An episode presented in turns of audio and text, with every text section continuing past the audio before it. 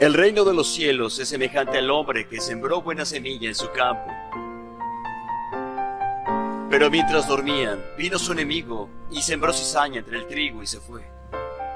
Y cuando la hierba brotó y dio fruto, Bienvenidos y bienvenidas a esta semana 16 de la segunda etapa del tiempo ordinario. Con este programa semanal de una liturgia para la vida. Estamos en el segundo domingo del Sermón de las Parábolas. Domingo pasado nos hablaba de la semilla.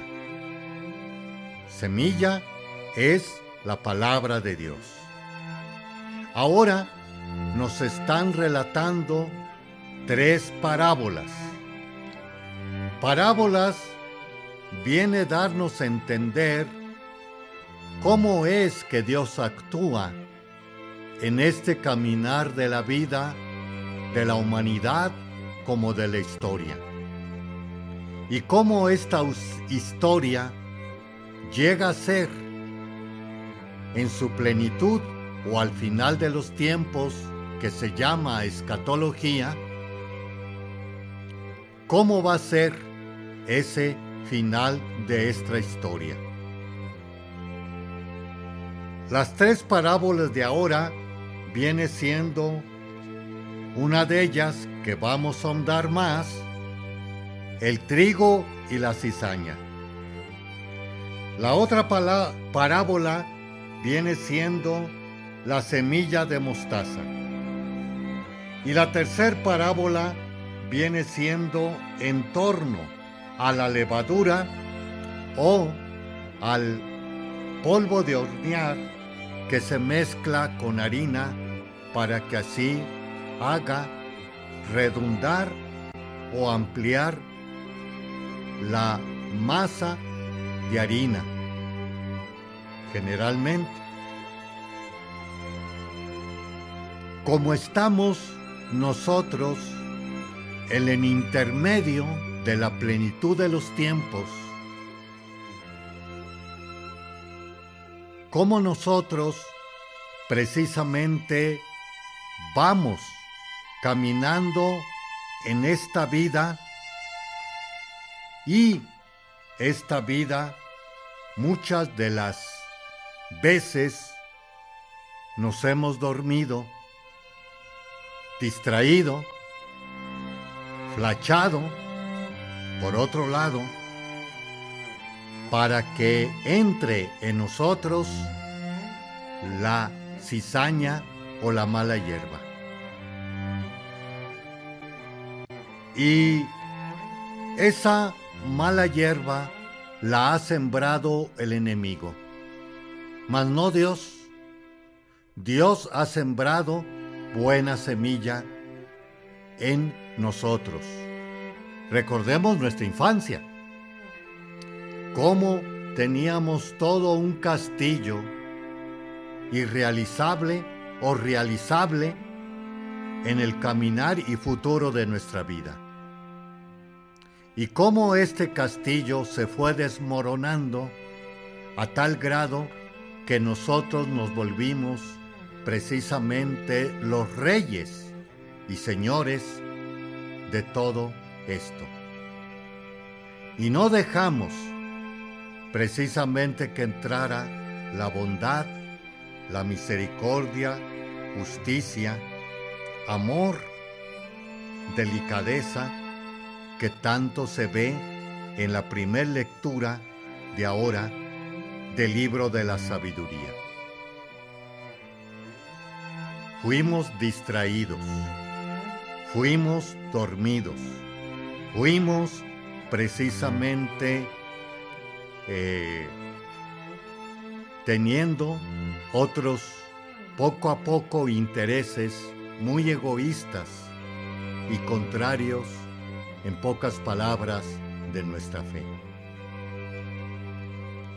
Y eso es lo que nos quiere decir la palabra de Dios. Cuando precisamente le van a decir los trabajadores al patrón, ¿has sembrado mala semilla? No. Fue mi enemigo quien lo hizo. Y todavía insistentes, ¿quieres que la arranquemos? No. Déjenla que crezca. Llegará el momento, fin de los tiempos, escatología, en que diré a los segadores, arranquen primero la mala hierba y póngala en gavillas y échenlas al fuego. Y la semilla, el trigo, guárdelo en los graneros. El juicio final, el fin de los tiempos. Muchas de las ocasiones también nosotros queremos inmediatamente desaparecer y quitar el mal de entre nosotros. Pero aquí el Señor va a tener paciencia, como nos dice al final de la primera lectura. Al pecador, en tu misericordia que te acompaña, en la soberanía que tienes sobre el mundo y la vida, das al pecador tiempo para que se arrepienta. ¿Y para qué es este arrepentimiento? ¿A quién le beneficia este arrepentimiento, paz, alegría, unidad, justicia, unidad y fraternidad? Que deseamos todos, no solamente terrenalmente, sino también celestialmente, o mejor dicho, eternamente, más que a Dios. Y Él ofrece, como lo hemos comentado en otro momento, posibilidades, propuestas, de una manera u otra, para poder precisamente cambiar, dar el salto a una mejor y nueva vida. De nuevo, no solo desde aquí, sino también vida eterna. Que eso es lo que quiere Él, no solamente una vida terrenal, sino también una vida sin fin, sin penas y dolores, como así nos lo dice la plegaria eucarística. Vamos a hacer un espacio y regresamos en unos momentos. También pueden ustedes ir a otros medios de comunicación, como es Spotify, Apple Postcats, Google Postcats, Amazon Music, como iHeart Radio. Les agradecería poder inscribirse, como también poder un like en YouTube con una liturgia para la vida y ser también nosotros mensajeros, promotores de este reino en el caminar de esta historia. Regresamos en unos momentos. Le esperamos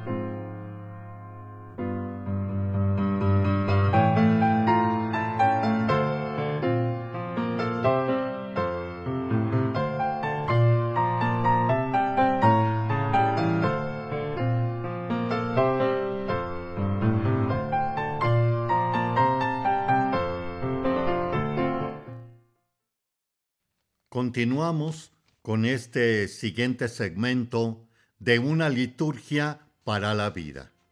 Estamos revisando el domingo de ayer 16, que es uno de los domingos que trata de las predicaciones de la parábola. Y ahora estamos ahondando en la parábola primera de este domingo 16, que nos habla del trigo y la cizaña, que se siembran en el campo. Cizaña, una hierba venenosa o mala hierba, que muy parecida al trigo, que precisamente durmiendo los trabajadores fue sembrada esa mala hierba y van y le reclaman al patrón, ¿ha sembrado mala semilla? Y él les comenta, no. Entonces, ¿quién fue? Mi enemigo. Y ahí una de las claves es, estando dormidos, llega el enemigo para sembrar la mala hierba. Y hablábamos que esa dormición puede tomarse en varios momentos en el caminar de la vida. Distracción, inmadurez, dormida, no interés en nuestra fe y así podríamos también hablar, como diría el Papa Benedicto XVI, reciente muerto o pasado a la casa del Padre, que decía que el cáncer, pecado del siglo XXI, viene siendo la contaminación de ideas. Y ciertamente es o fue el inicio de la primera década de este siglo cuando se despegó completamente los medios de comunicación, los celulares,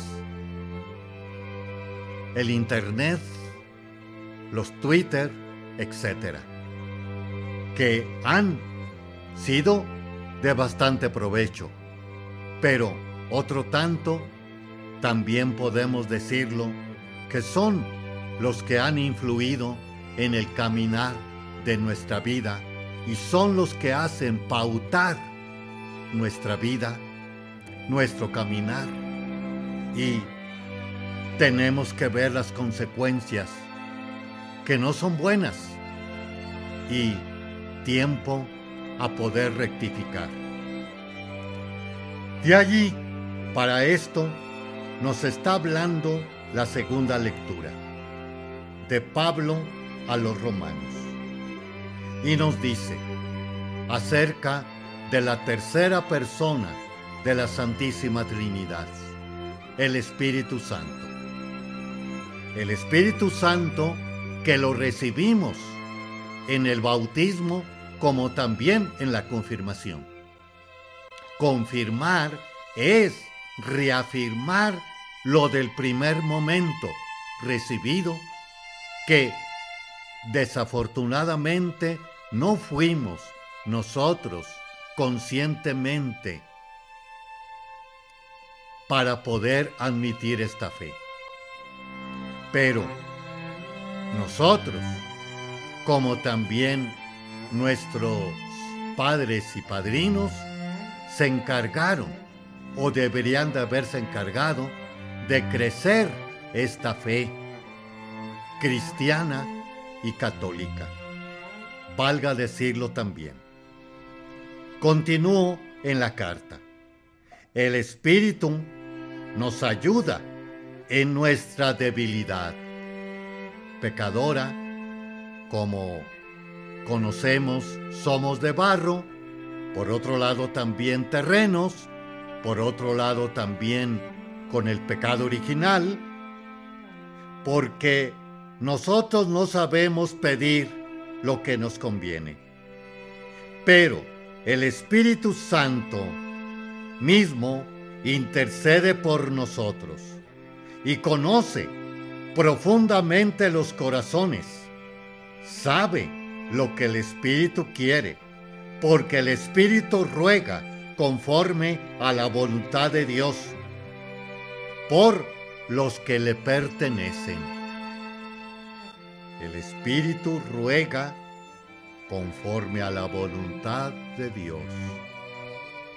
Algo también nos dice primer momento de la lectura primera, nos habla de la sabiduría.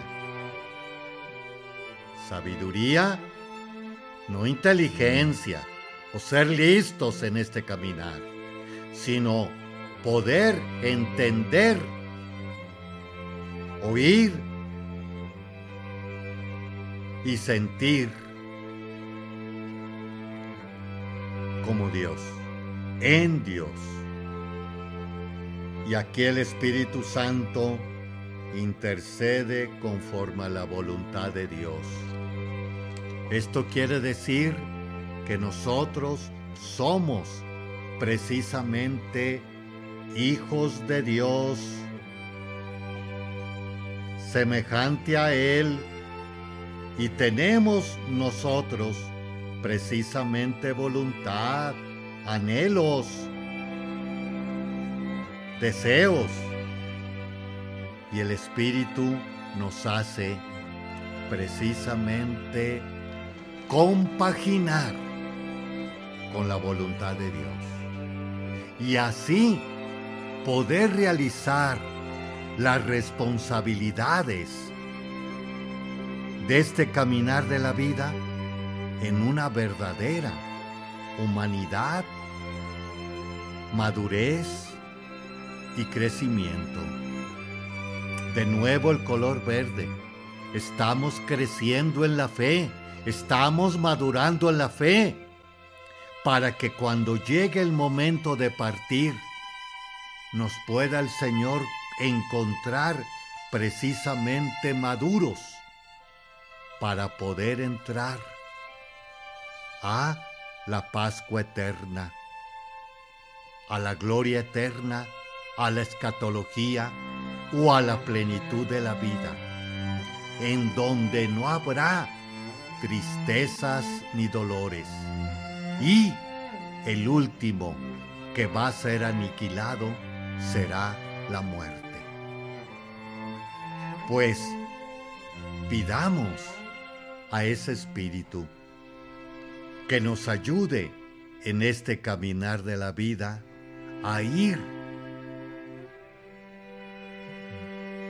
aclarándonos, discernir qué es lo que nos construye y qué es lo que construye la vida, la creación y el mundo. Domingo pasado, también la naturaleza sufre dolores de parto y muchas de ellas dolores de la naturaleza, del mundo y de la vida, aquí y más allá. Los dejo que ustedes los enumeren.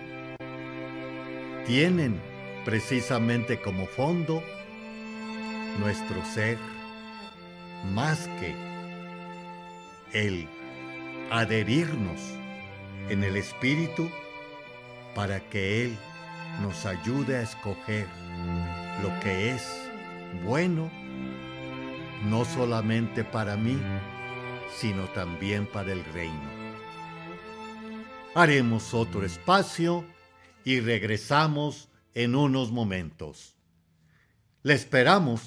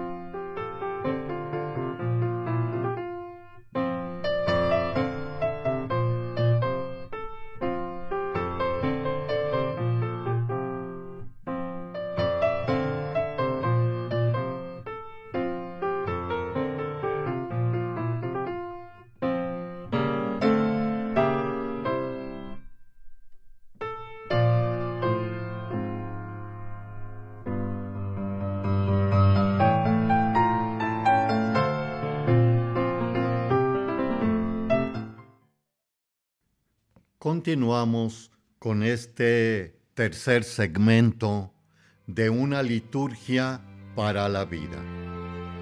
Vamos a ver el comentario de la ordenación general de Misal Romano. Recordemos que después del Concilio Vaticano II, la primera constitución, este Sagrado Concilio, hizo la reforma litúrgica. Esta tal reforma litúrgica la vemos muy plasmada y clara en que los sacramentos, la Eucaristía, son en lengua vernácula, en lengua de cada país. También, otra de las cosas viene siendo el altar cara al pueblo, a diferencia de los que estuvimos en aquellos momentos, altar, espaldas a el pueblo, o mejor dicho, era todos veíamos al oriente, ya que somos hijos e hijas de la luz. Atrás de nosotros estaba el poniente, las tinieblas, donde habíamos salido para poder, con la luz del Señor, entregada en los sacramentos primeros, el bautismo, la primera participación y la confirmación, guiados por esta luz que se quería dar a entender en el sol.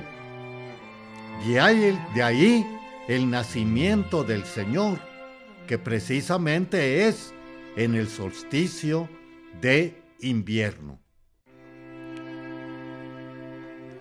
Y el misal romano contiene pues los prenotandos que nos hacen aclarar no solamente la teología, sino también las directrices, criterios y normas que nosotros, los ministros, debemos de llevar adelante en la liturgia como en los sacramentos. Número 7. Nos habla de la presencia de Cristo en la misa. En el número 27 de la ordenación general del misal romano, nos dice, en la misa o cena del Señor, el pueblo de Dios es consagrado bajo la presencia del sacerdote que actúa en la persona de Cristo para celebrar el memorial del Señor o el sacrificio eucarístico. Más adelante nos fijaremos más en esto. Somos congregados, llamados por el Señor para celebrar su memorial. No es una reunión que se nos ocurre a nosotros. Es el Señor que nos llama a encontrarnos con Él. De ahí que sea eminente, válida, cuando se habla de la asamblea local de la Santa Iglesia aquella promesa de Cristo, donde dos o tres están reunidos en mi nombre, allí estoy yo en medio de ellos. Mateo 18:20. Pues en la celebración de la misa, en la cual se perpetúa el sacrificio de la cruz, Cristo está realmente presente Ciertamente, si nos hemos reunido respondiendo a su llamada, Cristo está presente entre nosotros y está realmente no solo como un recuerdo. La celebración va a ser acción de Cristo. Número 16. Está y está en acción junto con nosotros como nuestra cabeza. Con Él nos disponemos a celebrar la Santa Misa, en la cual se perpetúa el sacrificio de la cruz. Pero, ¿qué signos nos dan para entender su presencia y nos la hace visible? Cristo está realmente presente en la misma asamblea, congregada en su nombre. Viene cada uno de su casa o su lugar, pero respondiendo a la llamada de Cristo. Quizás muchos no nos conocemos, pero en la medida que vamos llegando, se va poniendo de manifiesto que el motivo de la reunión es el encuentro con el Señor. Esto se hará especialmente significativo cuando empiece el canto de entrada y quedará sellado con el saludo del que preside. El Señor esté con ustedes. En la asamblea reunida está el Señor y la misma asamblea es signo visible de su presencia. Cristo está realmente presente en la persona del ministro. El ministro actúa en persona de Cristo y Cristo está en la persona del ministro para actuar a través de él. Otro signo visible de su presencia real que nos da la certeza de que estamos celebrando el memorial del Señor, el sacrificio eucarístico, que perpetúa el sacrificio de la cruz. Cristo está realmente presente en su palabra. Cuando el ministro lee la palabra de Dios, es Cristo quien habla. Nos dice el Concilio Vaticano. Nuestra actitud ha de ser de suma atención y respeto. Es Cristo quien habla. No es momento de comentar nada, ni de saludar a alguien que entra tarde, ni de levantarse a echar monedas al, al cepo o a la alcancía, o distraernos con una oración de nuestro santo santa devoto, o rezar el rosario. Muy loable, pero no es el momento. Momento es escuchar a Jesús, abrir el corazón a su palabra, que está hablando a toda la asamblea y me está hablando a mí personalmente. Cristo está presente ciertamente de una manera substancial y permanente en las especies eucarísticas.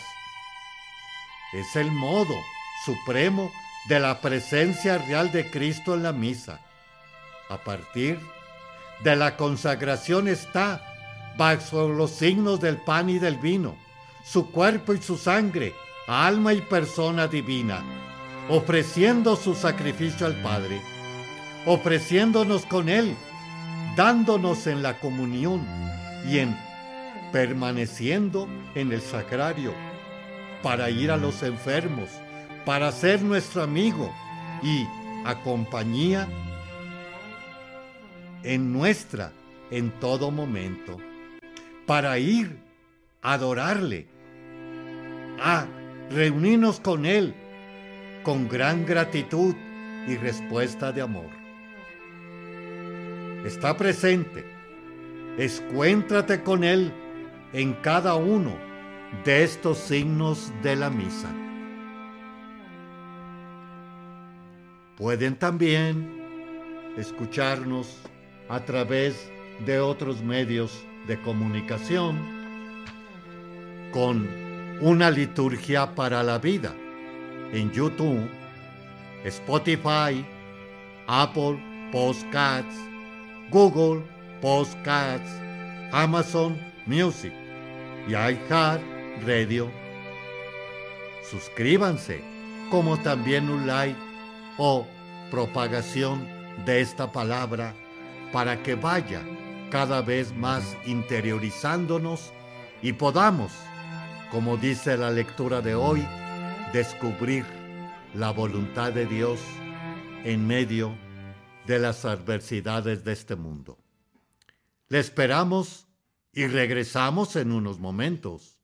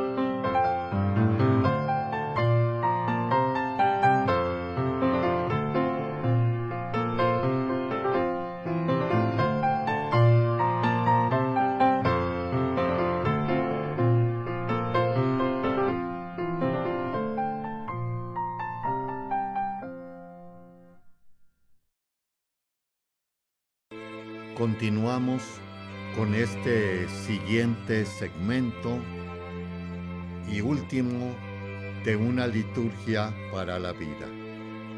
Vamos ahora a repasar el santoral de esta semana.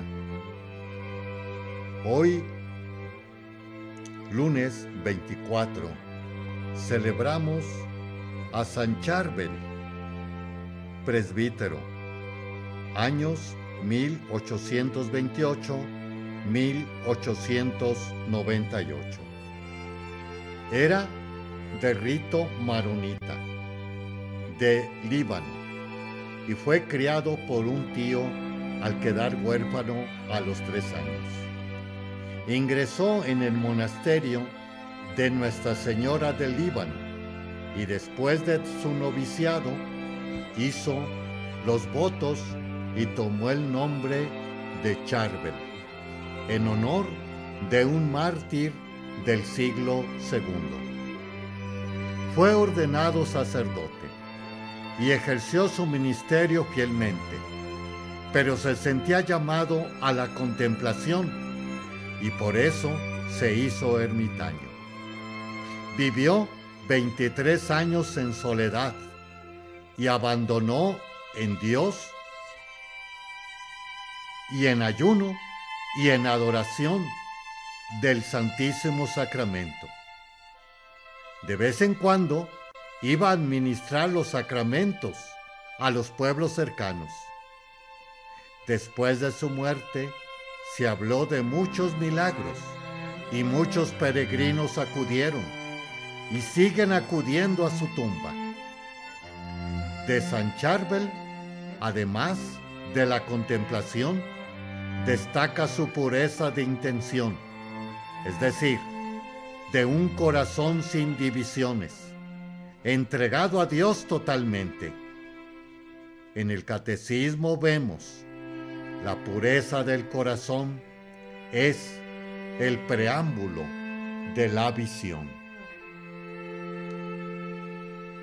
Martes 25 celebramos a dos santos. Uno primero de ellos ciertamente es muy conocido a nivel de nuestra iglesia, Santiago Apóstol. Era uno de los hijos del Zebedeo, testigo de muchas acciones de Jesús y de sus milagros el Evangelio lo presenta en varios pasajes como alguien impetuoso y ambicioso, pero dulcificado después de la experiencia de la resurrección de Jesús e impulsado valerosamente a la misión, conocido como Santiago el Mayor. Es el único apóstol cuyo martirio ha quedado consignado en las escrituras. En los hechos de los apóstoles que nos dice que el rey Herodes ordenó su ejecución a espada. Hechos 12, 1, 2. Enterrado en Jerusalén, se dice que sus reliquias fueron llevadas a Compostela, España, lugar que a través de los siglos ha sido centro de peregrinaciones. Su fiesta se inició a celebrar en los siglos octavo. Cercano e íntimo a Jesús, Santiago es ejemplo del conocimiento amoroso, de un encuentro personal con Cristo, del que habla el catecismo, que impulsa a la proclamación. La transmisión de la fe cristiana es ante todo el anuncio de Jesucristo para conducirnos a la fe en Él. También celebramos, quizás muy no tan conocido, San Cristóbal Mártir, patrono de nuestra diócesis. Siglo III. Poco o nada poco sabemos de su vida. Parece que murió en Asia Menor. Las primeras actas en griego y en latín en el siglo V, la leyenda dorada, difundió por toda Europa, especialmente en Alemania, la figura de este santo como uno de los catorce santos ayudadores. El nombre de Cristóbal, que lleva a Cristo, responde al que un hombre que pasó a sus espaldas a un niño que le pidió que le ayudara a atravesar un río. Este niño resultó ser Jesús. El hecho fue adornado con miles de detalles, agregados por la imaginación y la leyenda tanto como el arte posterior, presentan a San Cristóbal como un gigantón que lleva sobre el hombro al niño Jesús. Todavía se puede ver esta imagen en algunas catedrales e iglesias. El culto a San Cristóbal fue muy criticado por la reforma y contrarreforma de los siglos XVI y XVII. En el Elogio de la Locura, el Erasmo critica su culto y devoción, poniéndose en duda la existencia de este santo. A nivel popular, sigue siendo patrono de conductores y motoristas.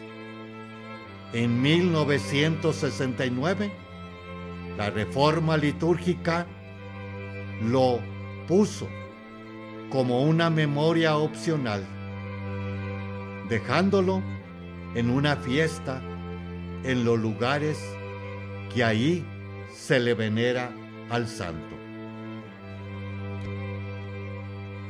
Seguimos con el santoral. Día 26 de julio. Santos Joaquín y Ana, padres de la bienaventurada Virgen María.